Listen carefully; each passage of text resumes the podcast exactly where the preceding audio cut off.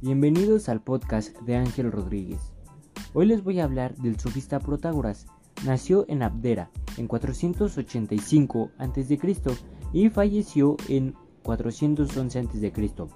Fue un célebre sofista griego, reconocido por su sabiduría en el arte de la retórica, y famoso por haber sido a juicio de Platón, y el inventor del papel del sofista profesional.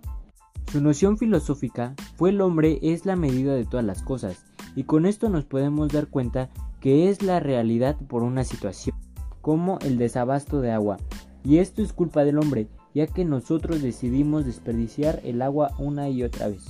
Otra situación es el calentamiento global, y así podemos seguir y seguir comparando las situaciones.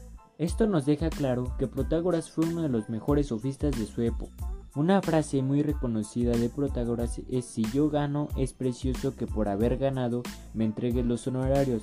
Si tú ganas por haber cumplido la condición, también deberías pegarme. Lo cual nos dice que hay que saber ganar y hay que saber perder. Y su principal obra fue el agnosticismo. Muchas gracias por escuchar mi podcast.